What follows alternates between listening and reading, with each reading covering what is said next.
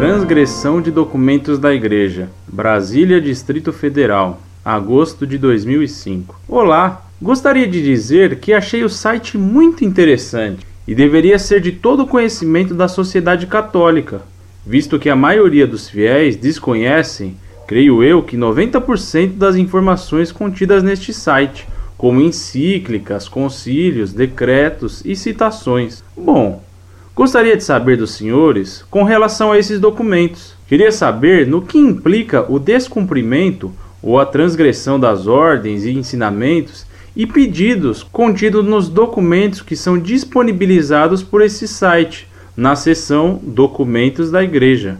O que acontece ou deveria acontecer com os fiéis e até padres que não cumprem os mandamentos criados pelos papas nos mais diversos assuntos? Seria considerado uma forma de heresia? Estariam essas pessoas transgredindo os princípios que regem a religião católica? E qual seria o preço que essas pessoas pagariam? Seriam excomungadas? Bom, não sei se fui muito claro com minha dúvida, mas espero que os senhores tenham entendido e me respondam. No aguardo, agradeço desde já. Obrigado. Muito prezado, salve Maria. Agradeço-lhe sua pergunta e sua permissão de publicá-la. Isso tem ainda maior importância pelo fato de que você não é católico. Os documentos pontifícios têm autoridade variada, conforme o modo em que o Papa se exprime, que pode variar desde uma formulação infalível, ex cátedra, até uma simples comunicação de um fato. As encíclicas que publicamos estão dentro dessa consideração. Em algumas, há verdades dogmáticas ou verdades de fé, e das quais nenhum católico pode discordar, sob pena de excomunhão.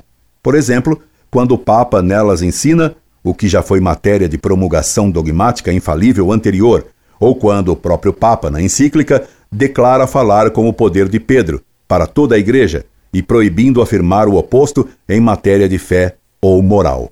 A condenação do aborto, a presença real de Cristo na Eucaristia, a existência da verdade objetiva e universal imutável, a imutabilidade dos dogmas, a infalibilidade papal, são teses ensinadas infalivelmente em várias encíclicas. Outras questões podem ter sido ensinadas com menos autoridade. Isso se conhece pela fórmula de pronunciamento do Papa, pela fundamentação dada ao que é ensinado, pela natureza do tema e etc.